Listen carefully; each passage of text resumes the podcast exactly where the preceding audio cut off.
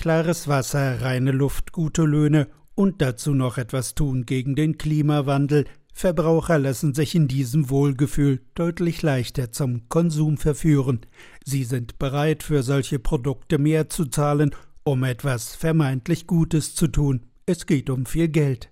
Folglich ist aus der einstigen Nachhaltigkeitsnische längst Konsum Mainstream geworden, beobachtet Annette Reinke von der Verbraucherzentrale Brandenburg. Die Produktpalette ist mittlerweile echt riesig, reicht von Alltagsprodukten wie Kosmetik, Haushaltsreiniger, über Lebensmittel bis hin zu Flugreisen, die wir ja schon lange kennen, aber auch Bankkredite. Alles ist mittlerweile nachhaltig, grün, klimaneutral, wie auch immer. Das wohlklingende Versprechen einer heilen Konsumwelt inmitten der Klimakrise. Im Fokus stehen dabei besonders diese Verbrauchergruppen, resümiert Eva Stübner.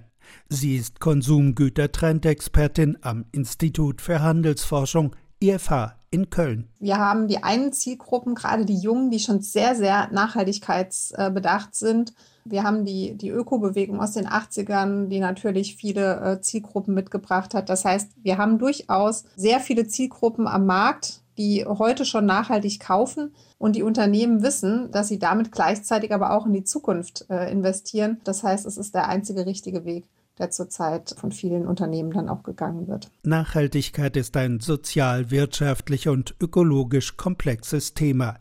Unternehmen können das derzeit kaum umsetzen. Es fehlen klare gesetzliche Kriterien, was ist nachhaltig und was nicht. Verbraucherzweifeln wird mit Werben um Vertrauen begegnet, zahlreiche Unternehmen springen auf diesen Zug auf, der Wettbewerbsvorteile verheißt. Also viele Unternehmen geben zum Beispiel auf ihrer Internetseite Informationen, die klingen vor allem sehr blumig. Und wenn man sich das genauer ansieht, dann sind es vor allem Kompensationsprojekte, die sie einsetzen, um ihre CO2-Bilanz etwas schöner zu rechnen. Aber das sind natürlich alles Berechnungen, die auf Prognosen beruhen. Also niemand weiß im Moment, gibt es diese aufgeforsteten Wälder in ein paar Jahren überhaupt noch. Also eine unabhängige Bewertung oder Überprüfbarkeit dieser Aussagen haben wir im Moment überhaupt nicht. Das Bemühen von Unternehmen um Nachhaltigkeit ist gut. Der Weg zur Rohstoffgewinnung, Produktion, Verpackung und Transport ohne Treibhausgase und auch zu fairen Löhnen entlang der gesamten Wertschöpfungskette dürfte noch lang sein.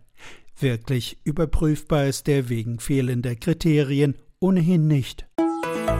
RBB 24 Inforadio vom Rundfunk Berlin-Brandenburg.